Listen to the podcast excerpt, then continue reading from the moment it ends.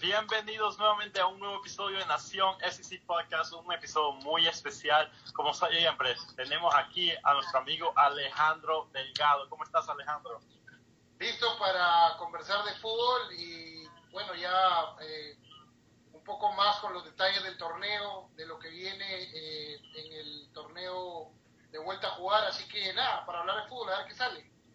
Exacto y saben que todavía no extrañamos a, a, Luis, no está con nosotros, no pudo estar con nosotros hoy, ni, ni nuestro amigo Antonio, pero hoy tenemos un, gran amigo, un invitado muy especial con nosotros, Sammy Flores.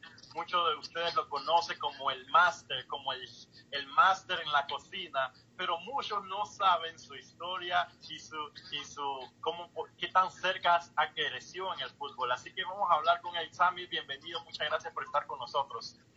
Hola Carlos, muchas gracias. Un saludo, un saludo Alejandro y a ti, muy en especial. Se les estima mucho muchas gracias por la invitación. Claro, tú sabes que esto ya es casa. Gracias por siempre tu, apoyo Nación SC y siempre sabemos que lo que nos encanta a nosotros es hablar de fútbol. Nos encanta cubrir al FC Cincinnati, FC pero una de las cosas es que de lo más importante para nosotros es imagínate, nos podemos sentar nosotros y hablar de fútbol sin parar todo el tiempo es algo de lo mejor, algo de lo que más nos encanta hacer y me siento como que cada vez que nos hablamos contigo eres una persona de esas que podemos parar, quedar sentados cinco o seis horas hablando de fútbol todo, todo el día. Pero muchas gracias por estar por nosotros. Vamos a hablar, hablar un poco sobre, sobre, ti. Sabemos que tienes de tu restaurante Sammy's Craft Burgers y, y, y has estado en la ciudad por mucho tiempo. Eh, pero ¿de dónde eres? ¿De dónde viniste? ¿Hace cuánto tiempo estás en Cincinnati? Yo llegué en el 2000, en diciembre del 2002. Llego a, la ciudad de Dayton, Ohio. Este, fue mi primera ciudad donde vivo acá en Estados Unidos. Donde viví en Estados Unidos eh, cuando llegué de, venía de Ensenada, de Baja California, México. Yo soy nacido en Guadalajara. Eh, ahí, viví. ¿Eres hincha de Chivas, no? no, no, no, no, al contrario. Tenemos que hablar sobre eso para ver qué dice Luis. Luis, el, el, el aficionado del Guadalajara, ¿verdad? soy, este, atlista, aunque gane. Mil veces arriba al Atlas, aunque gane, dicen los que le vamos al Atlas. Entonces, desde muy chico en el en, hincha del Atlas en la ciudad, pero llegaste a participar en, en el equipo. Eh, sí, Sí, fíjate que yo, yo jugué de, bueno, mis, mis fuerzas básicas, las fuerzas inferiores las hice con eh, el oro de Jalisco, en Guadalajara también. Eh, tuve la fortuna de jugar también con los, con los cachorros de la UDG, que, que era la filial en aquel entonces de, de, los Leones Negros, cuando estaban en primera división, vendría siendo el equipo filial de ellos, directamente éramos los cachorros de la UDG, y tuve un paso pues eh, fugaz en Atlas, también me tocó participar en, reservas y fuerzas inferiores eh, por, un corto tiempo. Eh, lamentablemente por una lesión fuerte que tuve en mi tobillo eh, me tengo que retirar, pero me tocó participar, de trabajar en Atlas en fuerzas básicas, tiempo también, como cuatro años, cinco años hice mi, mi, cuando me retiro, pues la necesidad de seguir en las canchas, no como jugador, pero cuando menos de cerca este, con los niños y jóvenes, Atlas me permite este, trabajar con ellos en fuerzas básicas. Eh, estudié mi curso de entrenador, tengo mi curso de, de, de eh, de, entrenador profesional, me recibí ahí y, Atlas trabajé, trabajé cuatro años y medio, casi cinco años ahí con ellos en fuerzas básicas, pero pues por la, la, misma, soy muy inquieto yo, el, el, no, el fútbol lamentablemente, o o de una manera cuando quieres trabajar en, el profesionalismo, en, cuestión de dirección técnica, pues imagínate, o sea, nomás 18 personas tienen, tienen la oportunidad de ser directores técnicos de primera división en México. Entonces, imagínate para la suerte que tienes que tener, el proceso que tienes que llevar, los años que le tienes que dedicar. Entonces, yo, yo no quise tomar el riesgo de dedicarle 30 años a una carrera que me apasiona y yo amo el fútbol pero no quería reflejarme en aquellos señores que nos han dejado mucho, esos viejitos que ves en las canchas todavía de tierra enseñando niños después de 30, 40 años. Este, pues yo quería hacer algo, algo productivo con mi vida, entonces sí, sí tomé la decisión eh, lastimosamente de dejar el fútbol y dedicarme a, mi segunda pasión, que es, que es la, la, comida. Y, mira, algo interesante porque también vemos que también eh, no, no, solamente eres tú en tu familia, tienes una familia muy futbolera. De, eh, nos comentabas de, tu, de tus familiares que también están en, en otros países en, en, una carrera de fútbol. Sí, sí, sí, somos familia futbolera. Mira, tú, la fortuna, bueno, mi hermano jugó en primera división con Santos de Torreón, aquel equipo donde estaba Ramón, Ramón Ramírez, este aquel equipo de los principios de los 90, mi hermano fue partícipe de, ese equipo, jugó en Santos. Tengo un tío que es muy conocido en el amor, eh, también en el ambiente futbolero, ha dirigido desde la selección nacional, Chivas, Pachuca, León, Atlas, Efraín Flores, él es, él es hermano de mi papá, es el más chico, mi papá es el más grande. Entonces él ha sido una persona de una carrera, tipo de una carrera de 40 años como director técnico profesional en México con varios equipos de primera edición eh, tengo un primo también que, que fue campeón con la Sub-17 de México en, en Perú 2005. Eh, hoy, hoy, hoy en la actualidad es el entrenador de la Sub-15 de la selección mexicana. Eh, también se retiró el joven, hizo su carrera de, entrenador y ahí, ahí va, ya tiene apenas 31 años y es director de una selección nacional. entonces somos, mi otro hermano también jugó profesional, entonces eh, muchos primos que han también utilizado canchas profesionales y, somos de una familia muy arraigada, muy, muy futbolera de ahí de Guadalajara. O sea, o sea que Sammy fue la oveja negra de la familia, que no Fui la oveja negra de la familia. ¿Y cómo, ¿Y cómo se dio eso del fútbol y te transfieres a la cocina? Es algo que tu pasión de por muchos años. ¿Cómo, cómo se dio eso? Fíjate que, que yo siempre era el que los equipos, en la familia, siempre que había una reunión, yo era el metiche en el asador, ¿no? Que siempre ah. estaba queriendo poner el carbón y este, poner la carne o lo que fuera, ¿no? Eh, nunca, nunca, me gustó limpiar, pero sí me gustaba colaborar en el inicio de la cocina. Pero fíjate que, que, cuando yo llego a Estados Unidos, yo me vengo eh, por una situación del que yo ya estaba un poco me sentía estancado, pues, pues tuve una invitación para, para trabajar con, con Luis Flores, ¿te acuerdas de aquel jugador de fútbol?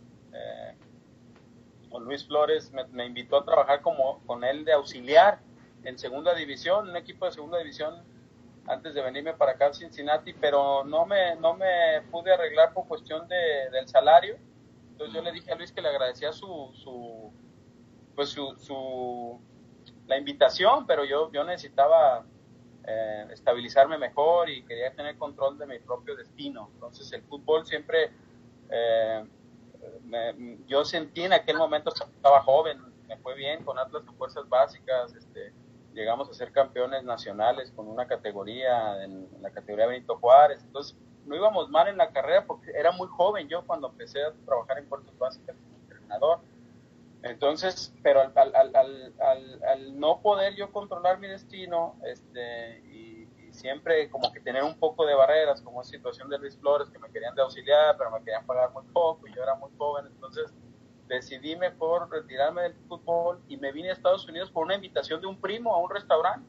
Me dijo, vente acá conmigo un mes de vacaciones, este, si te gusta te quedas, y si no, pero dije, yo nunca he trabajado en restaurante, digo, me gusta cocinar, pero no, no era un experto ¿no? en la materia. Entonces, cuando llego a este restaurante, me dicen que qué sé hacer. Digo, no, pues nada, ¿no? Me ponen de lavaplatos, me acuerdo.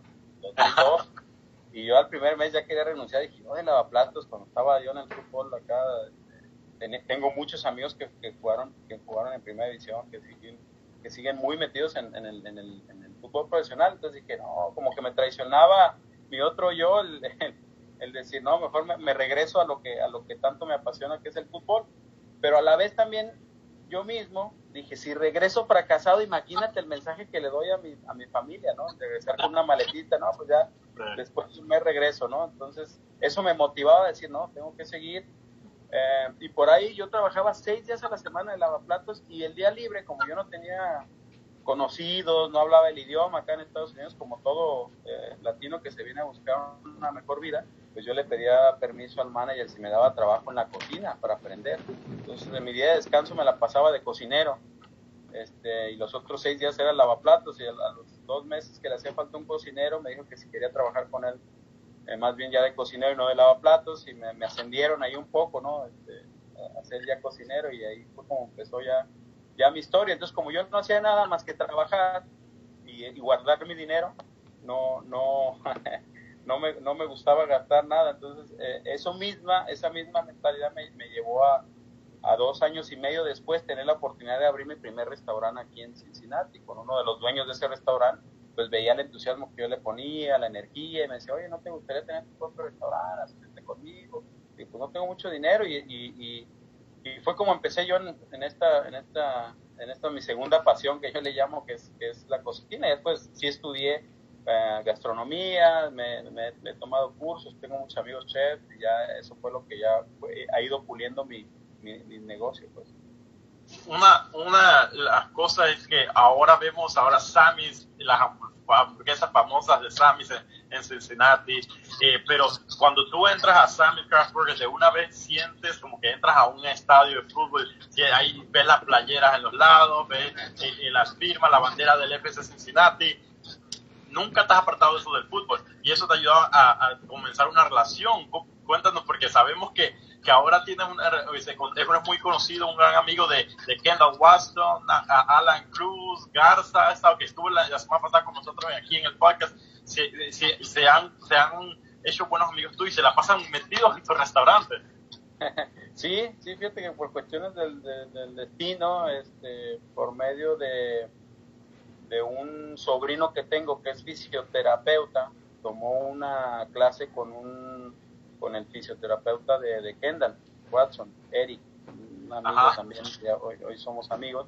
Él me lo comunica, me dice, oye tío, fíjate que tengo un conocido, maestro Eric, que, va para Cincinnati, es el fisioterapeuta de, de muchos futbolistas mexicanos y, extranjeros. Entonces me dijo, él es el fisioterapeuta de Kendall.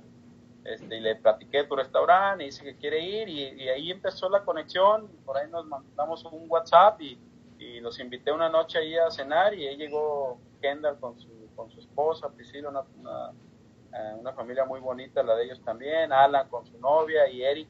Llegaron, me acuerdo, esa noche ahí al, restaurante. Ya había ido eh, por separado, eh, Greg. me acuerdo de Greg, Greg fue por, separado antes de eso y estuvimos conversando con él por, porque pues él estuvo en, Tijuana y en Tijuana mis papás viven muy cerca de ahí entonces eh, hubo una conexión ahí con él por su pasado de, Cholo de Tijuana y, por, su pasado atlista, que también pues yo, yo tengo ese pasado rojinegro. Entonces fue una plática muy, muy padre ahí con él y hubo esa conexión y ya después cuando llega este Kendall y Alan también tuvimos una conexión muy padre y, hoy pues eh, gracias a Dios ahí van al restaurante, ahí hacemos, ahí cocinamos para ellos todo lo que les gusta. Sí, porque cuando le preguntamos, eh, eh, los entrevistamos en el, en el Festival del Fan el año pasado. Y, bueno, Alan, ¿qué tal? No? ¿Cómo? Oh, sí, me gusta el, restaurante. Me encanta la langosta en el restaurante Sandy. Yo, ¡langosta! yo le he revisado la lista como 50 veces y nunca he encontrado ninguna langosta. Yo decía, tiene que haber un menú secreto. Ahora, ahora, está mi langosta, ¿sabes? Tienes que ir con, con, señas, como para que te den el menú secreto. Y ahora lo sacaremos para ustedes también, sí, sí. Pero, pero, pero ya después conversando contigo nos explicaste pues que tú en realidad, eh, al ser ellos clientes especiales y parte amigos, pues como tú les ofreces cosas que que pues va más allá del menú, ¿no? Que, que resalta en este caso tu, pues, tu, arte culinario, pues, ¿no? Claro, claro, sí, y es que a ellos les gusta mucho la comida mexicana, entonces tratamos de, eh, complacerlos en los antojos que tengan. A veces me dicen, no, queremos esto, queremos esto, con, un gusto siempre de, atenderlos. Este, pues ya ahora con los tiempos, pues hemos, hemos hecho una, una buena amistad, buenas personas, son unos tipos este, muy, muy sencillos y eso te hace atraerte más a esas, a esas, a esas personas, ¿no? Entonces, con, mucho gusto de, de siempre atenderlos a, a, los, a los antojos que, que les dan. Mire, yo, yo tengo una pregunta porque en realidad, eh, al ser hispano, y por muchos años, yo nunca supe que Sammy's Crab Burger era, eh, este, o sea, el, lo, lo, el dueño era un, una persona hispana. ¿No? Porque es raro, es, es algo, al menos eh, estoy hablando, pues a ver, 10 años atrás, 9 años atrás, que, que en realidad no, no había tanta explosión de hispanos aquí en el área, ¿no? Entonces, definitivamente, eh, ir, a, ir a la parte y, atacar como que la, la, comida natural de acá es, fue un reto grande. Y, cómo... Sí, fíjate que, que tocas un tema bien importante, Alejandro, porque yo siempre, siempre, bueno, el primer restaurante que te platiqué que, que en uno de los dueños con los que yo trabajaba nos invita a asociarnos con él, con un restaurante mexicano que se llama El Pueblo. También está ahí en Blue Ash, ese restaurante también yo fui dueño durante muchos años, ya hoy, hoy es de mis hermanos, se los vendí a ellos porque, pues para mí también es muy importante este, estar tranquilo yo, entonces me, en algún tiempo tuve varios restaurantes y no, no, ya mi pasión se volvió un estrés y, y ya no me ya no me agradó, entonces decidí vender todos mis restaurantes y quedarme nomás con Sammy's. Entonces, siempre la gente tuvo en el mito, como nunca veía a Sammy ahí físicamente, Sammy siempre estaba en el restaurante mexicano, pues la gente siempre tuvo un mito que Sammy era un americano, ¿no? Un morenito, un güero, no sé, de, otra, de, otras características.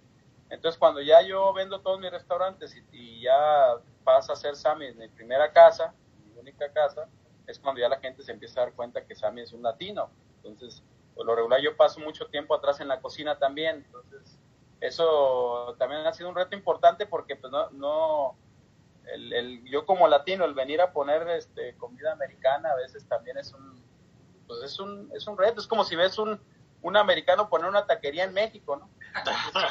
¿no? se ve muy común también eso. Digo, porque mexicanos, el tener restaurantes mexicanos, pues eso todo el día lo vemos, ¿no? Chinos teniendo restaurantes chinos, o sea, cada quien su cultura pero el, el, ese plus, el, el, venir a poner un restaurante americano y aparte que tenga eh, el apoyo y todo de la gente que tenemos, estoy muy agradecido con Dios de todo lo bendecido que estamos, de la gente que le gusta lo que hacemos, pues eso, eso no tiene precio. ¿no? Mira, eh, eh, nosotros, eh, siempre que decimos esto, nosotros vamos al restaurante y, y, conversamos, podemos conversar por horas sobre fútbol. Y pues decíamos, desde esa vez que, te conocimos con Alejandro, me acuerdo de esa primera reunión que tuvimos contigo, hablamos sobre fútbol bastante sin parar, sin parar. Y, y, me acuerdo, nosotros decíamos, este tiene que ser alguien que tenga que venir al podcast de vez en cuando a, a hablarnos de su experiencia y, aportar con su opinión en algunos temas. Y por eso te queríamos traer aquí, porque ah, estamos en un momento bien importante en el fútbol de los Estados Unidos. El fútbol de Estados Unidos se ha transferido, en los últimos 10 años ha crecido increíblemente ah, y yo siento que más y gradualmente su crecimiento sigue avanzando cada año con jugadores muy importantes que, llegan a la liga. Eh, comenzaron con los jugadores eh, sudamericanos y ahora se están viendo mucho más jugadores importantes mexicanos que están llegando a la liga. ¿Qué piensas sobre eso? ¿Qué se hace? ¿Cuál es la transición? ¿Qué pasa en la MLS que está trayendo tantos jugadores mexicanos? No solamente que vienen de equipos de segunda división o de, Europa o, de primera división que no tienen muchos minutos, vienen, que vienen de Europa, sino jugadores que ya vienen de la Liga MX. Lo podemos poner como el, ejemplo de Pulido. ¿Qué, qué, es la, atracción a venir a la MLS? Fíjate que es, es algo que siempre a mí, yo, yo, yo dentro de mi propio análisis siempre tengo la certeza de que eh, la MLS eh, la, la MLS ha, ha, este, ha crecido bastante y la, la, todos los equipos eh, mexicanos, yo siempre he visto la, la, la, liga mexicana es muy competitiva, pero la liga, la MLS para el jugador extranjero, hoy, bueno, hoy el jugador mexicano, el que viene de la liga MX es muy, es muy atractivo porque acá tienen... Eh, tienen mucha tranquilidad, les da mucha paz el estar en Estados Unidos. Yo lo veo este, con Carlos Vela, con Chicharito, que hoy vienen a la, a la MLS muy, pues muy, muy a gusto al estar. Es una liga que va creciendo mucho. Yo no tengo la, menor duda que Cristiano Ronaldo y que Messi van a venir a la MLS en ese momento, muy, no muy, no muy lejano, porque eh, Estados Unidos les, uno pues la tranquilidad que les da no a tu familia el estar en Estados Unidos es muy diferente a cualquier otro país porque el futbolista sí puede salir a ver un partido de béisbol porque sí puede salir a ver un partido de básquetbol porque puede tener esa esa paz de ir a un mall a, comprar porque porque este, este país te da esa tranquilidad. Y aparte que el fútbol ha crecido muchísimo. O sea yo ya veo a mí me, me veo todos los partidos el fin de semana y tú ya ves juegos con atractivos, pues ves juegos con intensidad, con una influencia europea muy importante, no ves juegos muy aburridos, pues, sino que siempre hay un, hay ese, esa, eh, esa intensidad en todos los partidos que me toca ver a veces cuando, cuando echan cita en las noches, sobre todo cuando llego, trato de, de ver resúmenes o ver algún partido repetido. Y, y, me sorprende muchísimo la liga, la liga de la MLS, el crecimiento que ha tenido y que va a tener, porque yo digo, soy un fiel convencido de que los mejores futbolistas del mundo van a pisar la, la, la MLS tarde o temprano. Cristiano por ahí ya platicaba con, con Nani, creo, por ahí leí una entrevista que le decía que que él va a venir a la MLS este, si piensa retirarse acá. Entonces, imagínate, pues qué atracción, eh, mercadotecnia y, y pues los mismos jugadores ya van corriendo la voz, ¿no? no Estados Unidos es muy tranquilo, muy a gusto, porque los, los, jugadores buscan también mucho, mucho eso ya hoy en día, ¿no? La tranquilidad de la familia es importante y creo que la MLS se lo, se lo les, les, permite tener eso, ¿no? Aparte del nivel que es muy bueno, este, pero tú sabes que en Estados Unidos el fútbol soccer no es la atracción del americano, no, pues no es como el fútbol americano, como el béisbol, como el básquetbol, que, a lo mejor los jugadores de esos deportes sí le batallan un poco más en salir, pero el jugador de fútbol soccer tiene esa tranquilidad, de, esa paz que busca mucho, ¿no? Y aparte el nivel es muy, muy bueno y no a mí no me cabe la menor duda que, que la MLS se va a convertir tarde o temprano en la mejor liga del continente. De este lado, de este lado, porque los sudamericanos había...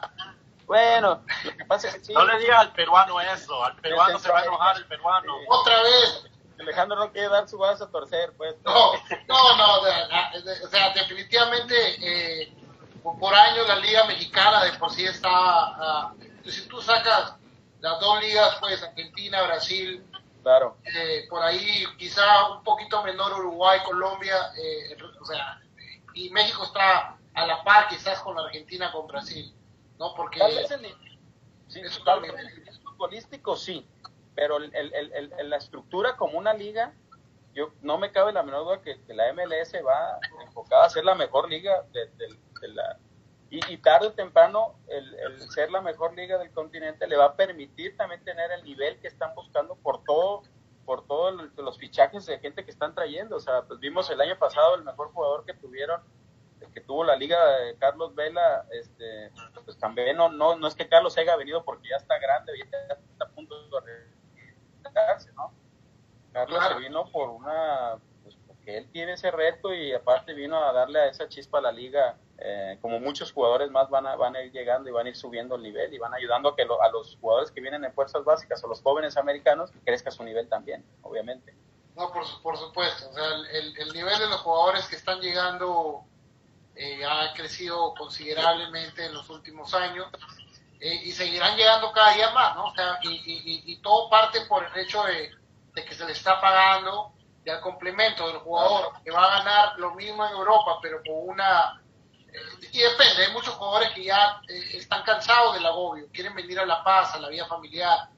entonces este, se hace un mercado atractivo, sobre todo con una liga donde no vas a tener que ir a jugar a un estadio feicísimo en, en, el medio de la, de, la, ciudad, como nos pasa con, con, los equipos que suben y bajan en nuestros países, que el estadio es claro. un pedacito de grasa y un pedacito de tierra por acá y aquí tienen que jugar, eh, y sin embargo acá pues todos son de primera línea, entonces de por sí el desgaste del futbolista es, mucho menor eh, que jugar pues allá, ¿no? y la otra pues el hecho de la duración de la liga, pues, ¿no? O sea, acá la liga dura, eh, es más reducida en comparación con las aperturas y clausuras que se juegan pues, prácticamente todo el año. Pero... Sí, sí tienen más tiempo para la familia también, eso les ayuda bastante. no es lo mismo tener de vacaciones una semana que les dan cada cinco o seis meses a que tengas un mes, mes y medio, dos meses este, a gusto estar en tu país o con tu familia o con tu gente disfrutando. Eso. Yo creo que todo eso es lo, lo atractivo porque yo creo sin temor a equivocarme, eh, la MLS es la única liga que trabaja así. Todas las demás ligas del mundo tienen sus, sus, dos ligas o en su defecto como España, con un, torneo largo, ¿no? Pero trabajan todo el año, o sea, es muy poco.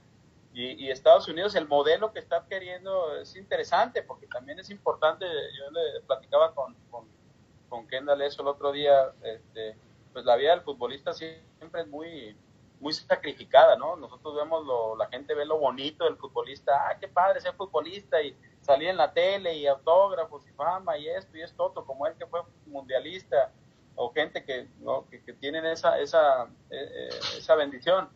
pero el sacrificio que le ponen de todo el año, estar sacrificando a la familia, viajes, concentraciones, que ahora con la selección vete a, viajar a otro continente, que ahora regreses y con tu club, y eso ese desgaste de los, de los sobre todo las ligas europeas, que con sus dos torneos, el de media semana, el del fin de semana, y luego eso, de la actividad con selecciones, y todo eso, el desgaste de un futbolista es, es, es muy, muy grande, ¿no? Digo, pues va, va también ahora sí que acompañada del salario, ¿no?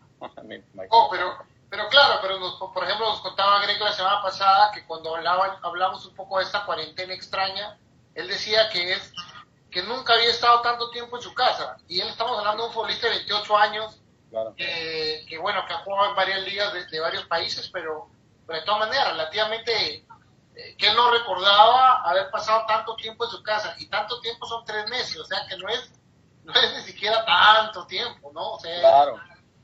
Pero, pero como dices tú, pues el todo sacrificio acompañado del salario, pues, ¿no? sí, sí, sí. Una de las cosas también yo noto en la liga que eh, hace unos años, yo siendo de Panamá, de Centroamérica, siempre nosotros veíamos a los equipos de la Liga MX como los reyes, los gigantes, los Goliath de CONCACAF. Eh, y siempre me acuerdo que cuando se, venían estos torneos, la CONCA y todo esto, ah, siempre se miraban los ok, vamos a, vamos a México solamente a pasear y a conocer. y, eso. Pero ahora ha cambiado como que no hay solamente ese temor a los equipos de la Liga MX, sino también ya estamos viendo al temor a los, los equipos de la MLS. Pero todavía hay un cierto nivel de la Liga MX que nos lleva a sobrepasar la MLS.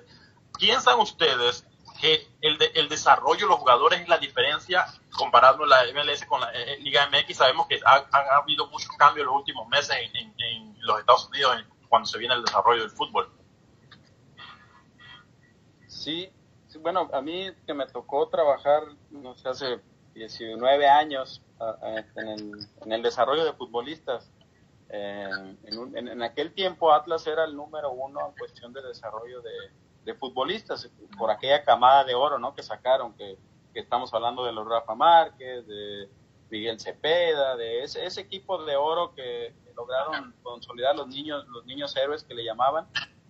Entonces, eh, en, en, aquel, en aquellos años Atlas era un modelo para trabajar con jóvenes y, y, ese modelo yo recuerdo que trabajábamos mucho lo que era el modelo holandés del Ajax, Ah. Era lo que nos enseñaban mucho, que todavía yo creo que hoy en, en, día está de, moda, porque veo que, también inclusive eh, en, esta, en la MLS están adoptando mucho lo, que son entrenadores holandeses en fuerzas inferiores.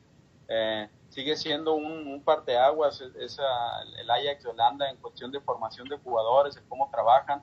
Yo pienso que ahí es donde está la diferencia, en mi punto de vista muy, muy personal sí creo que ahí es donde a la MLS eh, todavía le falta ese, ese, ese, ese pasito para poder trabajar con sus fuerzas inferiores y de una manera pues consolidar más jugadores, más Donovans o más este, Bradleys o más eh, eh, esa camada de, Estados Unidos que vino muy buena y ahorita siento que hay un como un como un agujero que no, no, no, no, no llena como, como ese equipo que iba a la alza al 100%, hoy, hoy, hoy siento que sí, las fuerzas básicas sí sigue siendo diferencia, porque en México sí se trabaja muy bien las fuerzas básicas. Lo vemos con las, las selecciones inferiores, ya dos veces campeón del mundo, la sub-17, este, siempre andan peleando en, las, eh, en, el 2012 campeones de, Olimpiadas. Eh, siempre eh, en fuerzas básicas México es una potencia mundial. algo pasa con el jugador cuando ya madura que no podemos dar ese paso en la, en la selección mayor pero sí siento que Estados Unidos la diferencia hoy en día mm, es, es el, trabajo de fuerzas básicas. Yo he tratado de analizar un poquito eso porque a mí me sigue apasionando el fútbol y trato de seguir mucho lo que son los trabajos de fuerzas básicas, tanto en México como en Estados Unidos, y sí veo ahí un, un, escalón, ¿no? Este, un poquito de diferente. Bueno, vamos a ver ahorita con los cambios que, se están dando, el hecho de que eh, la MLS está organizando su propio torneo de reservas, que era lo que no había los años pasados. Eh, lo estamos viendo en la MLS, lo estamos viendo en la USL, tanto los dos, los dos mayores torneos están organizando sus propias eh, ligas de competición de menores, que creo que va un poco más orientada al desarrollo del jugador que lo que era ah, cuando lo tenía a cargo la federación. Entonces, con eso quizás eh, acerquemos un poco la brecha, porque también, como dices tú, el Atlas, eh, quizás como el Atlas hay, ya hay varias academias, o la mayoría de equipos han adoptado el mismo modelo, y, tienen divisiones menores pues desde muy chicos, ¿no? Desde los 8, 9, 10, 11 años, y dos, tres equipos, ¿no? Eh, entonces aquí todavía se está comenzando. tomamos el ejemplo del equipo de FC Cincinnati. Empezaron con dos equipos, 16 y 14. Este año van a agregar un poco más. Y así se van a ir agregando hasta, que tengan la línea de... Inclusive me acuerdo el año pasado, antes de... Antes de, justo cuando acabó el torneo, eh, yo tuve una entrevista con, con, el que era entrenador Ron Jazz y le pregunto, le digo, ¿ves algún jugador actualmente en la academia? Estamos hablando de un muchacho de 17 años. 17 años están debutando en México, en Perú. Yo le pregunto al entrenador, le digo, ¿ves algún jugador en la academia actualmente que, podría dar el salto a la, primera, y él me dijo que no. Y eso es una, otra vez regresamos, ¿no? ¿Por qué? Porque quizás él no sentía que, que has crecido el jugador de los 8, 9, 10, 11, etcétera. Quizás a estos muchachos de la academia que le tocó a los 17 años, al no tener el nivel de competición que debieron haber tenido desde muy niños, quizás eso los, los, los, los afecta que no estén listos para dar el salto a la profesional, ¿no? Sí. Pero, pero fuera de eso, para mí, por ejemplo, el tema de, el tema de competición entre la Liga, la MLS y la, Liga de México mayormente, es, es la diferencia en el calendario. Lo conversé la vez pasada cuando estábamos conversando con Pepito, con Pepe Galván, yo dije lo mismo, le dije, mientras los equipos mexicanos llegan a la Conca Champions, en, en plena temporada, los equipos americanos están saliendo de pretemporada. Entonces, esa diferencia en competición pues permite que los mexicanos lleguen en mejor forma, ¿no? Pero eh, esperemos que se arregle ahora eh, eh, y, que se reduzca la competencia para, para que haya eso, competencia, pues, ¿no? Sí, sí, yo creo que ahí es donde yo pienso que también estoy de acuerdo contigo, la, diferencia de calendarios afecta mucho y no podemos ver realmente el nivel de la MLS cuando ya está, no es lo mismo estar arrancando que estar ya embaladitos, pues, porque pues ya tú sabes que la pretemporada es muy importante para un futbolista de alto rendimiento eh, y sobre todo ya conforme va pasando el torneo eh, se van asentando los equipos, los jugadores se van se van asentando al, al, al, nivel que les exige el entrenador o a los sistemas de trabajo del entrenador, entonces todo eso tiene mucho que ver y sí, sí yo creo que sí, el, el, el, nivel del real de la MLS no lo vemos en la Conca Champions por esa razón, por su por su calendario que es un poquito muy, diferente a todas las demás ligas de Centroamérica y, de México, ¿no? Nosotros ahora vamos pensando, mira, si llega a ese punto donde comenzamos a crear los propios Pulisics aquí mismo en Estados Unidos, que no tenga que ir a una, a una, una edad de bien pequeños a Europa a que, a que se desarrollen allá, sino que aquí comiencen a crecer esos jugadores, sería un cambio increíble. Yo pienso que con la Liga de Desarrollo de la MLS ahora creo que va a ser un gran impacto a lo que es el fútbol nacional, se va a ver una diferencia en lo que la MLS va a tener control, más control en lo que el, tipo de torneos, el tipo de, de, nivel que busca en sus ligas para, eh, de reserva va a ser algo muy, muy, bueno para el futuro del fútbol estadounidense, yo pienso.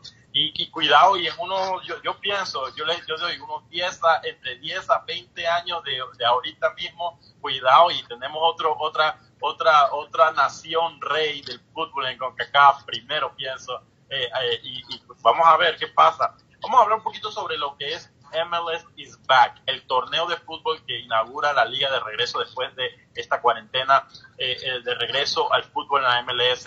Este torneo que, que eh, es un poco muy interesante, es algo raro porque la mayoría de ligas alrededor del mundo comenzaron directamente a, a, entrando a la liga, de regreso a la liga, pero eh, la MLS comienza con este torneo que me, me encanta la idea porque cualquier cosa que se parezca al mundial es una emoción bastante para cualquiera. Y, creo que eh, me encanta esta idea. Y vimos el, el la, ¿cómo se dice? La lotería o, ya sacaron los nombres de cada grupo y el grupo de FC Cincinnati termina en un grupo que da miedo, eh, amigos. No tienen, eh, uno ve los equipos en esto, estamos en el grupo E contra Atlanta United, New York Red Bulls y Columbus Crew, que Columbus Crew se está preparando bien fuerte en estos momentos en esta liga. Uh, ¿Qué les parece, Sammy? Comienzo contigo. ¿Qué, Sammy, ¿qué piensas sobre esto? Jugamos, para que sepa, jugamos los dos primeros partidos de la liga, los, los, únicos dos partidos que se han jugado de la liga este año. Se jugó primer partido contra New York Red Bull y segundo partido contra Atlanta y los dos lo perdimos. Pero se, se, se, nota que se mejoró la, eh, eh, se mejoraron las cosas, así que eh, se jugó yo, yo pienso que va a ser un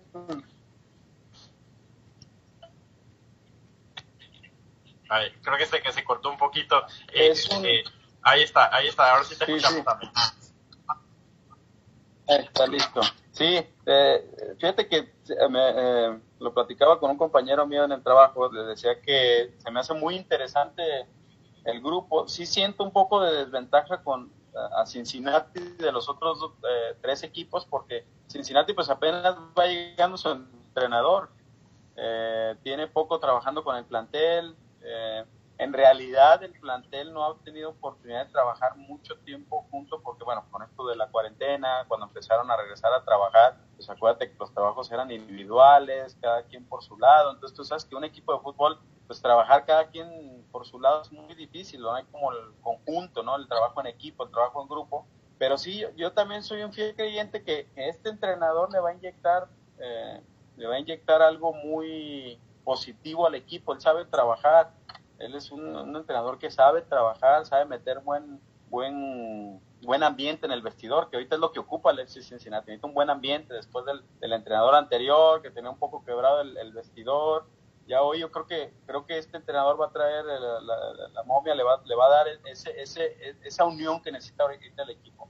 Entonces yo, yo pienso que si logra conjuntar y convencer a la base de, los jugadores líderes, de lo que él, él busca para este torneo, sí, sí creo que pueda pasar a la siguiente ronda FC Cincinnati, eh, porque eh, pues va a ser esa, esa motivación, ¿no? Como cuando cambias de timonel, el golpe de motivación, creo que él lo puede dar. Yo, yo soy un fiel creyente que sí, y por lo que he platicado con, con Kendall y los muchachos, parece que este entrenador les ha inyectado esa, esa, e, esa alegría otra vez al vestidor, esa alegría por, estar otra vez juntos, esa alegría por, por jugar fútbol, que tú sabes que eso es lo principal en el fútbol. Tú puedes tener el mejor equipo, pero si no tienes a tu vestidor unido, así seas el, tengas el mejor equipo del mundo, no, no va a funcionar. No, y, y, de verdad que sí. Greg también nos dio, eh, conversando con él la semana pasada, eh, la energía, el ánimo que tenía era otro. Eh, también hay que entender que los futbolistas juegan fútbol es como tú. Tú quieres ser exitoso en tu restaurante porque te gusta cocinar. Los futbolistas quieren jugar fútbol. Y cuando no jugaron se sentían pues que algo les faltaba en su vida. Así que todos han regresado en estos cuatro meses llenos de vida, ¿no? Eh, pero es cierto lo que dices tú. Eh, nosotros vimos, yo me acordaba del nivel de Kendall en el Mundial, me, acordaba del nivel de Kendall cuando, eh, cuando estaba en, en Vancouver, me acordaba de cuando empezó y después, sobre el final de la temporada, eh, su nivel también decayó y, en realidad no se veía la, este, quizás como, como todo ser humano, no se sentía bien, ¿no? Eh, ahora queremos ver pues la, recuperación del, nivel de todos, ¿no? De todos los que están. Eh, cuando las, conversamos la semana pasada me preguntaron que si, qué, yo pensaba de, los puntos, ¿no? Yo dije que que, lo, que veía factible agarrar cuatro puntos siempre y cuando eh, eh, supiera cuál el orden de los partidos. Nos regalan un clásico para empezar el sábado a las diez y media de la noche eh, con uno de los mejores jugadores de la liga, Lucas Elarayán, que está, pues que ya demostró lo que está haciendo. Creo que se la pusieron difícil. porque yo pensaba al revés, yo dije a lo mejor empieza con New Red Bull tardemos con Atlanta y vamos a definir con Columbus. Ahora al revés, pues, este, no sé, eh, para mí que se la puso más difícil, eh, se la pusieron más difícil con, el horario. Eh, va a ser difícil ganarle a Atlanta, muy difícil. Y, no, y no sé si le no sé si el primer partido, sobre todo que es tan tarde también, ¿no? Hablaban los jugadores de, de la diferencia de horarios, de por qué a los jugadores del este no le dieron los partidos más temprano y a los del oeste un poco más tarde. pero, pero al final, el primer partido con Columbus a las diez y media eh, puede actuar de dos maneras. O sea, el, el, esperemos, yo espero que, salgamos con todo a, ganar, ¿no? Pero, pero es difícil. Para mí que con, para mí que nos quedamos con tres y, creo que nos vamos en la, en la primera, en la primera ronda. Tres puntos. Con tres, puntos. Sammy, dice que vamos a pasar, así que yo, yo, yo tengo fe que sí. No, y, cambiaron, y cambiaron las reglas también ayer, porque inicialmente iban a ser los dos primeros de cada grupo, que hacían, eh, eh, ¿no? Eh, los dos primeros de cada grupo y los cuatro mejores terceros, que le daban mejor chance, porque independientemente, pero ayer lo cambiaron y lo van a hacer un poco más como es el fútbol americano, que no solo le dieron al grupo A que tenía más equipos, una, una tercera plaza, pero van a hacer lo que le llaman el wild card, que significa que si los otros dos equipos del grupo A tienen más puntos, clasifican todos los del grupo A y el resto que queda, ¿no? Eh, eh, porque independientemente de que es tercero, o sea, van a ser los que tienen mejores puntos. Eh, así que ahí le, ese, ese, esos pequeños detallitos para mí que le como que le robaron un poquito las chances a, a ver si Cincinnati, ¿no? Pero a lo mejor yo estoy hablando más por el corazón que por la realidad. No, nosotros somos hinchas también. Nosotros, somos, nosotros también somos hinchas, pero, pero, sí, creo que puede, sí creo que puede haber, sobre todo porque todos vienen en igualdad de circunstancias de, en cuestión de la preparación. Y creo que van a tener también ahí es donde yo siento que es donde tiene un poquito más chance Cincinnati el, el, el, haber el haber este el haber permitido que, este nuevo entrenador llegue con una nueva energía, eso puede motivar al jugador a dar resultados, porque acuérdate que cuando llega un entrenador nuevo, en todos los equipos aquí en China, el jugador quiere demostrar porque quiere ser titular. Entonces yo pienso que va a tener ahí sus 11 leones con ganas de demostrarle y ahí es donde yo siento que es la motivación que Cincinnati tiene a favor para poder ser la ovejita negra de cada pues, todos, la realidad es que lo vemos como tercero o cuarto del grupo.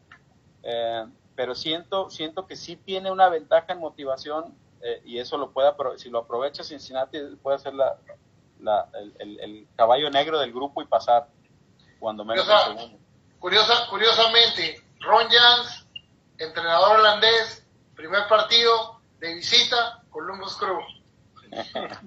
oh, no había pensado en eso. Seis meses después, Jack Stam, holandés, primer partido, de visita, porque no es aquí en la casa, ante Columbus. Y sábado.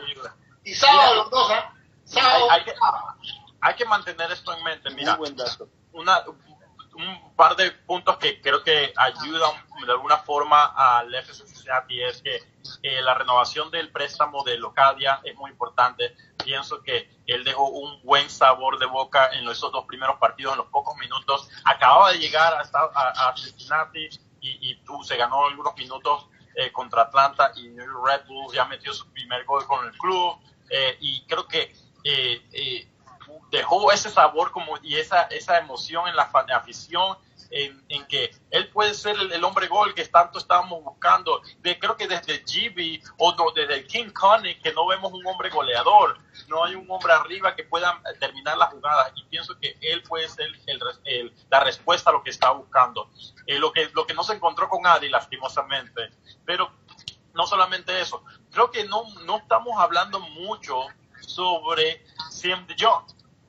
Si te pones a pensar, eh, eh, eh, todo el mundo comenzó, cuando llegó Locadia, todo el mundo se, comenzó a, hablar de Locadia, todo el mundo comenzó a hablar sobre él, no, él no jugó, no pudo jugar en los primeros partidos, así que como que la gente se olvidó un poco de él, pero no, no, no, no, se, no se nos puede olvidar que del gran nivel de jugador que hemos traído ofensivamente, un jugador, el, lo trajeron para que sea el número 10, nuestro 10 en, el equipo para para traer más goles, más ofensiva. Sim Young creo que es un jugador que todavía, 31 años, no, está joven, todavía puede dar, aportar. Y creo que una con ver en la cancha que todavía no se ha visto, Locadia, Sim Young, un Cruz, tal, porque no, Amaya ahí, Amaya se habla que se va a, tal vez se va a mover un poco para eh, la posición más en la media defensiva, se usó más como ofensivo el año pasado, pero no, no, no, tuvo ninguna asistencia, no metió ningún gol, y se, pero se ven las cualidades de un jugador defensivo en la media cancha.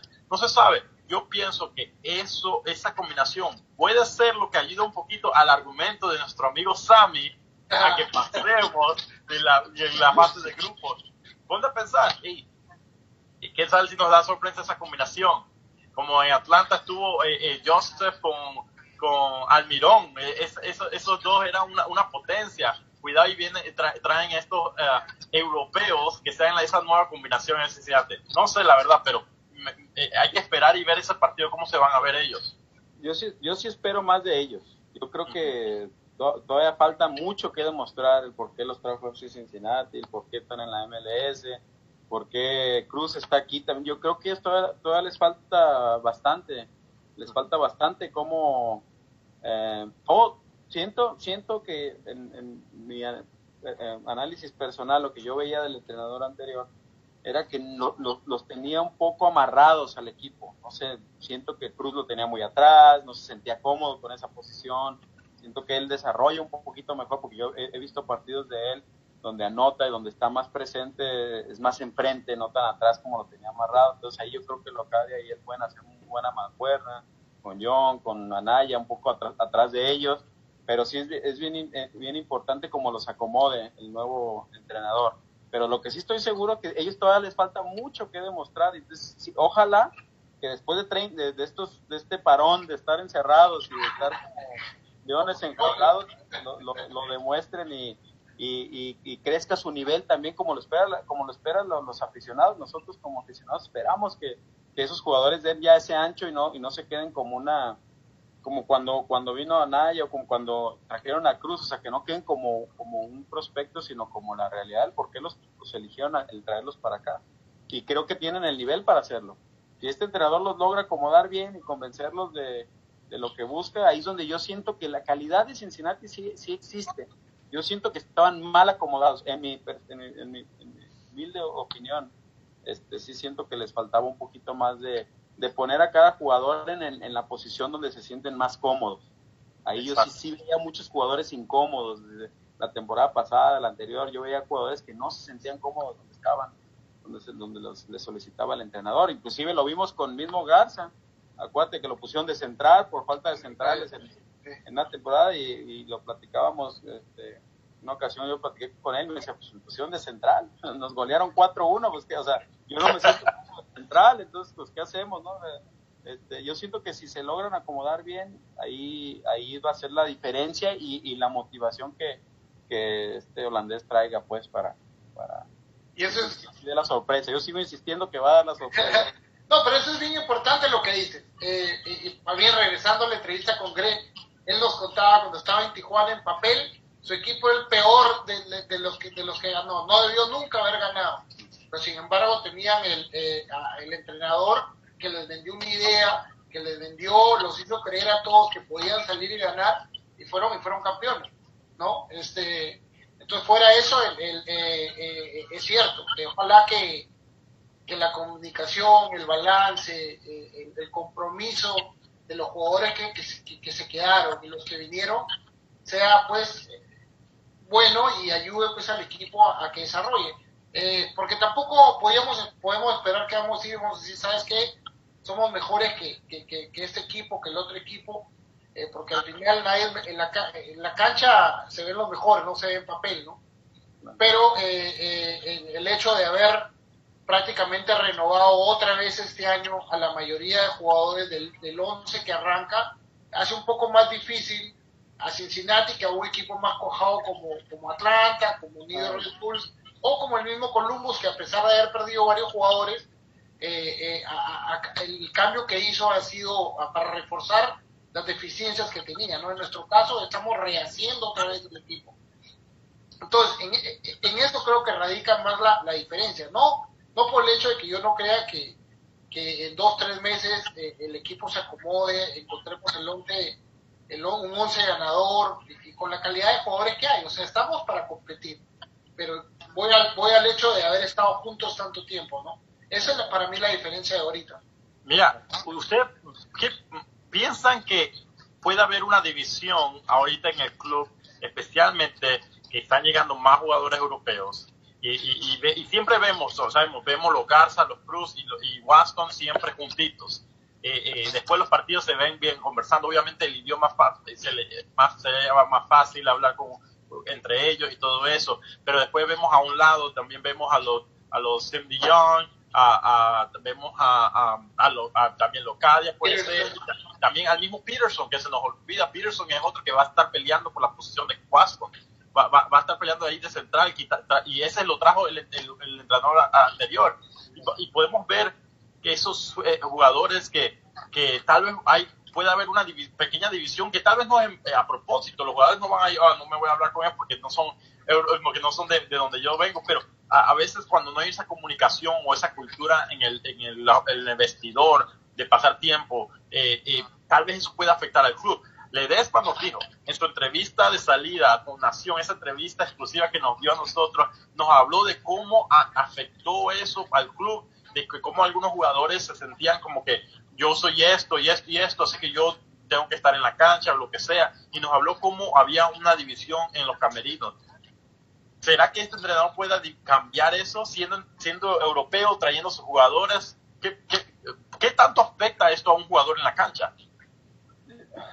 Pues yo, yo creo que mucho, o sea, acuérdate que la, la, ventaja que tiene este entrenador, que él fue estrella también como jugador, entonces él sabe, por del otro lado, eh, lo que un jugador estrella siente, ¿no? Él fue seleccionado holandés, jugó en el Milán, o sea, estás hablando que es un, es, un tipo que tiene, que tiene las credenciales como un jugador este, conocido mundialmente, entonces él, sabe las dos áreas, ¿no? El, platicando con, con, amigos que tengo futbolistas y, comentamos mucho eso, o sea, el, el entrenador es muy importante que, conozca al jugador, que sepa su sentir y que lo cono, o sea, no es, no es yo soy el entrenador, este, te exijo que hagas esto, o sea, ya no, ya no estamos en tiempos mandatorios, pues ya hoy el tiempo, el fútbol ha cambiado mucho, ya el futbolista es más chiquión, es más eh, delicado, es más, o sea, no es en los tiempos de 20 años atrás, me acuerdo cuando estaba involucrado en el fútbol, te encontrabas mucho, mucho militar en el, como entrenador, ¿no? Esto es, pues hoy no, hoy en día ya el entrenador está muy expuesto, muchas redes sociales, muchos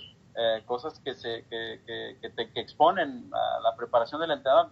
Yo sí soy un fiel creyente que este entrenador sí tiene las credenciales de poder hacer un, un, e, esa es la ventaja que yo le veo hoy en día a, al holandés, que él tiene la, las credenciales de poder armar un grupo. Es muy importante, o sea, no es lo mismo que llegue este Juan Pérez a decirte lo que tienes que hacer a que llegue, no sé, un Rafa Márquez, ¿no? Por decirte algo ya siendo un entrenador. Entonces, para mí, para mí sí, sí, sí, sí, sí creo que ese es el golpe de autoridad y sí creo que él, la primera labor que él tiene es eso, de, unir a su, a su vestidor, que, pues todos sabemos, tú lo dices, eh, lo dijo Manuel, eh, hemos, hemos sabido que el vestidor de FC Cincinnati en el pasado le, ha costado un poco de trabajo por, por los, jugadores, pero ahí está la labor del entrenador, ahí precisamente, es más su labor de, unir a su vestidor.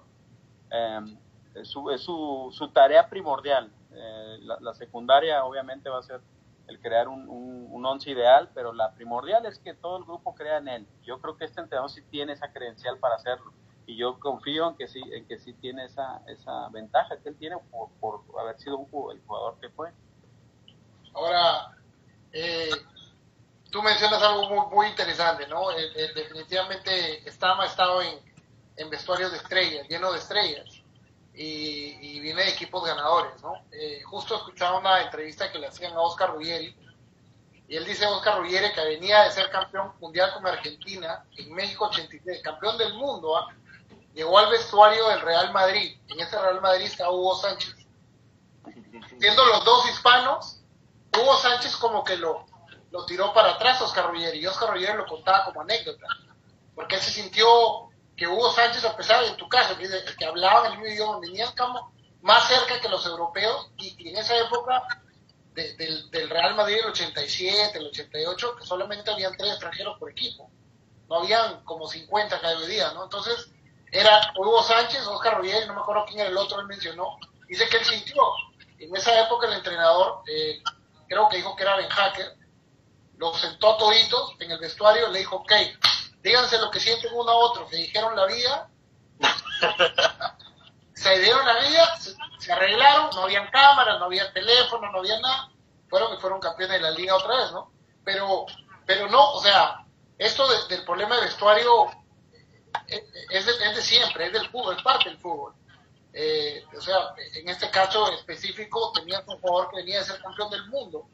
O sea, ¿qué, qué más logro que eso? Y sin embargo, alguien que no era, pero era el goleador de la liga, pues. Entonces, lo tira de lado. Eh, pero esperemos que, que, que, pues Stan tenga ese manejo de vestuario, que creo que es lo, lo, lo importante, la, la, la, labor número uno, como dice Sammy, ¿no? Lo primero es arreglar el vestuario, tratar de hacer lo mejor que pueda, encontrar eh, eh, el once ideal en estos tres partidos, porque lo que viene después es lo difícil. Lo que viene después es el la liga. Viene otra vez lo, lo largo, la, temporada larga, ¿no? Y yo no creo que, que, el presidente aguante una temporada tan terrible como la, como la de este año. O sea, se van, comienzan a rodar cabezas, diría yo. Mira, una, una de las cosas que, uh, como tú mencionas, Stan tiene un proyecto bien difícil en este momento para unir ese, ese, ese vestidor. Yo pienso que no importa cuántas veces nos, digan los jugadores, porque siempre preguntamos cómo están las cosas, cómo está esto, cómo fuera la cancha, cómo se llevan esto, siempre preguntamos lo mismo y siempre nos responden lo mismo. No importa la situación, somos profesionales y vamos a darlo en la cancha. No importa qué tan profesional sean, todos somos humanos y es difícil un, Kendall Watson, no me imagino a un Kendall Watson eh, eh, que no se sienta un poco mal, no, no quiero decir mal, pero que no se sienta un poco que, wow, me trajeron a Peterson y, y, es mi misma posición. Eso tiene que afectar un poco mentalmente. Tal vez lo motive más o a dar más, puede ser, pero a la misma vez él tiene que pasarse la mente, bueno, mi entrenador tal vez no tiene el 100% de confianza en mí y trae un jugador para reemplazarme. Así que basta, tiene, la tiene el difícil stamp, vamos a ver cómo funciona todo esto. Yo creo que este torneo es un torneo muy importante para el Cincinnati, para ver qué es lo que tiene, porque supuestamente ya esta es la plantilla, se habla de rumores que todavía vienen un, un fichaje más o lo que sea, pero eh, esta es la plantilla que se va a ver en la cancha. Vamos a tener a de arriba, vamos a tener Sim de Jong en la media cancha de titulares, en la atrás se va a estar peleando ahí Kendall Watson, Peterson, uh, eh, se me pasa el nombre del Vanderberg. Vanderberg, eh, eh, se van a estar peleando esa posición allá atrás. Uh, quiero veo a Garza una vez titular de una vez. ¿Qué, qué jugadores ven ustedes que puede hacer el cambio o, o, o, la diferencia en este torneo de parte de FC Cincinnati? Yo creo, yo creo que Locadia con Cruz, definitivamente creo, creo esa dupla va, si logran conectarse y logra están ponerlos en la, en la posición correcta, ¿no? Es como, yo leía un libro que siempre me gusta mucho leer que se llama Tiempo y Espacio, ¿no? Es tan importante eso en el fútbol eh, para poder terminar uh, una jugada, ¿no? El tiempo y el espacio adecuado. Si este entrenador le, logra poner a esos dos jugadores en una, en una posición donde ellos se sientan muy cómodos y ponerles eh, detrás de ellos un medio que les pueda eh, proveer de lo que necesitan, porque también estuve viendo mucho el año pasado, o con el entrenador anterior, rompían mucho, o sea, cruzaban mucho la línea del medio campo, no sé si será porque no estaba en su mejor momento la línea, entonces tú veías al defensa siempre el pelotazo hacia adelante, ¿no? Y en ocasiones hay que hacerlo, pero yo sí siento que el, fútbol conexión con las tres líneas es muy importante, entonces si logra esta, conectar sus tres líneas y poner a Cruz y Locadia enfrente, yo creo que yo, yo, yo sí siento que ellos, esos dos jugadores pueden hacer la diferencia para, para, para Cincinnati, a pesar de, de la competencia que van a tener los centrales que tú mencionabas con Watson, con, con, con el otro chavo, sí siento que más, más bien la diferencia sí la van a hacer los delanteros. Veo a un Cruz muy muy hambriento de ser ese, ese, ese joven que, que, está haciendo en Costa Rica para demostrar quién, a quién la joya. ¿Eh? la joya costarricense. La joya costarricense tiene que salir. Y yo, yo sí soy un fiel creyente que si Stam lo pone en la posición donde él se siente más cómoda ellos, esos dos jugadores, el 10 y él, eh, son los que van a sorprendernos este año si, si se logran conectar. Yo creo que eh, eh, en mi caso quiero ver la explosión de, de Yuya Cubo y de Adrián Reatín, que son los wing, ¿no? los encargados de llevar la pelota hasta la línea y, y pues llegar a proveer a los, a los delanteros con ocasiones. ¿no? En este caso, eh, pienso que pienso que ellos son los, que serán los eh, los más vistosos, los que creen, los, los, más finteros, los más ah, no, sé ni cómo le dicen chichicheros le decían en, Perú pero pero de verdad y vimos vimos partes de cubo y de, y de regatín y, quiero verlos pues este ya explotar no en una liga en este partido en esta en este mundialito eh, pienso que ellos son, pero bueno, eh, Cruz ya ha demostrado lo que puede hacer, inclusive incómodo, eh, porque el año pasado lo vimos jugar de izquierda, de derecha, de medio, de atrás, de mar... entonces es un jugador que, es uno de los, mayores talentos que tiene Cincinnati creo que para él es como no tanto probar que, puede ser bueno, pero pero reforzar el, el, año el año pasado que para él fue bueno, ¿no? Y lo Locaya, pues Locaya, lo único que queremos de Locaya es que meta goles. ¿No? de espalda, de cabeza, de hombro, de rodilla, de como sea. Entonces, ya con dos partidos un gol es, es, una marca bastante, bastante agradable, ¿no? Para empezar el año. Así que vamos a ver cómo, cómo, cómo nos va, cómo nos va en este torneo. De, de todas maneras, podemos pues, sentarnos aquí a hablar toda la noche de lo que puede pasar en este torneo. Pero recuerden, vamos a ver qué pasa no todo se demuestra dentro de la cancha. Entonces eh, ya no puedo esperar para ver ese primer eh, once titular que va a sacar eh, Stamp. Vamos a ver qué hace con, con el equipo. Vamos a ver, lo que me intriga es esa, esa línea de atrás. ¿Qué va a hacer con esa línea de atrás? Tiene diferentes opciones atrás también. Y en la media también tenemos a Cruz, Stanco, Amaya, Alashi, o sea, varios Alashi tanto que de, alto nivel que en, otros equipos podrían ser todos ellos, podrían ser titulares en cualquier equipo. Así que... Eh, a, lo mejor, va a poder meter a una... va a eh, tratar de, implementar un sistema con una línea de tres. también eso es muy interesante. Lo, hablamos el año pasado, sí. ¿Eh? Lo hablamos justo antes, ¿no? Porque a diferencia del año pasado que teníamos 800 volantes y un delantero y tres defensas, es un poco más balanceado. Y al haber más balance de jugadores y de talento, te permite hacer esas variaciones. Un 3-5-2, un 4-5-1, etcétera, ¿no? Y no está muy descabellado, ¿eh? Él con, con su línea europea no está muy descabellado el tener su línea de tres, con cinco medios. Yo siento que, que no, no, no, está, no, no, no, no me sorprendería si iniciara él su, su primer once con una línea de tres. va a ser interesante ver cómo va a ser este torneo, ese primer partido ante Columbus Crew. ¿Nos recuerdas la fecha y la hora, a, Alejandro? Sí, es el julio, el 11 de julio a las 10 y media de la noche y si no me equivoco es día sábado. Sí, así que, sábado. Así que vamos a preguntarle al señor Sammy de Sammy's Craft Burger ah, ¿cómo es este? Eh, partner oficial de FC Cincinnati, porque también cuentas un poco eso. ¿Cómo ahora eh, eh, te convertiste en partner oficial del, del, equipo?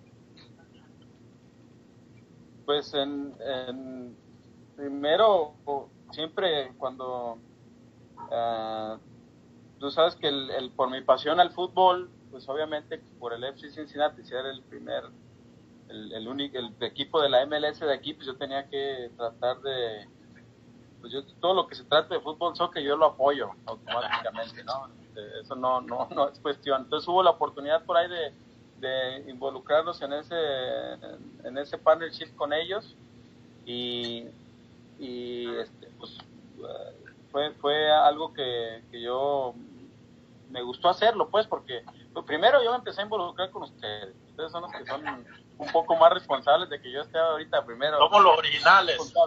¿Eh? Somos los originales. No, ustedes son los, ustedes son los, que me, acercaron mucho a este equipo, a pesar que sí lo veía y lo seguía, pero cuando, cuando empecé a seguir eh, Nación FC, pues ya fue, fue como que como que ustedes me dieron el empujón que necesitaba para, para otra vez este, estar entusiasmado el, el, el, apoyar cualquier proyecto de FC Cincinnati, el apoyar su proyecto de ustedes, que estoy muy entusiasmado en ser el, Gracias. En estar con ustedes incondicionalmente, primero porque soy un fan de ustedes y los sigo todos los jueves. estábamos tristes cuando estuvo la cuarentena que no teníamos nada que, hacer ni, que verlos. Entonces, el, el, el, ustedes son los culpables de que yo esté más metido en, el, Cincinnati en, muchos aspectos, pues. Entonces, eso, eso, eso me da, me da mucha alegría, pues, el poder estar y más cosas que vienen, ¿no? Que vamos a hacer con ustedes y con FC Cincinnati, el poder. Ahorita estamos tratando de ver a ver si hay la posibilidad de tener un, un pequeño restaurante dentro del estadio Wow. Estamos en pláticas, a ver, ojalá que se pueda con, con, conseguir esa situación de que podamos tener ahí un, algo algo de Samis por ahí en, adentro del nuevo estadio, ¿no? Ojalá que, que nos den esa oportunidad de poder eh, llevarle un, un sabor diferente al, a los aficionados también del FC Cincinnati. y, y, este año me acuerdo que estábamos conversando con Willy, Willy nos dijo, iba a haber, o sea, si la temporada iba, y la noche hispana iba a haber los, las, los food trucks de Samis, eh, no, etcétera. Pero, pero bueno, eh, ya lo que pasó, pasó. Seguimos ahora, a, eh, supongo que los partidos los tendremos en Samis también, ¿verdad? Eh, claro. y ya, tiene usted, su mesa especial. Ya le ah. su pantalla especial ahí. Van a ver cuando vayan, les va a gustar esa esquina que les preparé para ustedes. Excelente. Bueno, mira, ya, ya saben, todos saben pues, el lugar donde tienen que ir a ver todos los partidos de la Cincinnati. Ya saben que Sam Scarborough va a tener todos los partidos, pueden ir a verlo. Eh, así que con esto vamos terminando este, este episodio. Miren, muchas gracias, Sammy, por estar con nosotros. Eh, ha sido un gran privilegio tenerte. Gracias por siempre apoyarnos, siempre tú has estado pendiente con nosotros. Nosotros teníamos un sueño de hacer algo bien. Siempre, como decíamos, cuando comenzamos esto y, y hablaba con Alejandro, queremos, tenemos un sueño de hacer las cosas bien, hacer las cosas y, eh, eh, de una forma lo más profesional, que no somos profesionales, no, no, no vivimos de esto, pero a la misma vez queremos hacer lo posible para hacer algo lo más profesional posible para, para la comunidad latina de, de, Cincinnati y norte de Kentucky, que ellos sepan que, que, no, que vean que podemos, los hispanos podemos hacer las cosas bien, como Sammy lo ha hecho las cosas bien con, con Sammy Carburger, podemos hacer las cosas bien hechas. Y, gracias siempre por ese apoyo, porque nuestros sponsors siempre han hecho, eh, Nación, siempre digo, Nación SC ha hecho algo realidad por, por gracias a, personas como Sammy y, y, y The Job Center Staffing y también Western Hill Sports Live and Events que siempre nos apoyan con todo. Muchas gracias por estar aquí con nosotros, Sammy. No, al contrario, muchas gracias Carlos y Alejandro, un honor siempre para mí poder conversar con ustedes y este, ya, ya siento en Nación FC es como mi casa, ustedes son como mis hermanos y yo siempre voy a estar incondicionalmente para apoyarlos en cualquier situación que necesitemos apoyarnos. Excelente, ya sabes, aquí como tú dices, esta es tu casa, cualquier, jueves estás invitado, puedes estar con nosotros. Y, y, a todos nuestros aficionados, la gente que ha estado aficionados del FC Cincinnati, nuestros seguidores, muchas gracias por sintonizarse, por estar con nosotros. No se pierdan todos los jueves. Buenas noticias. Próximo jueves regresamos al estudio.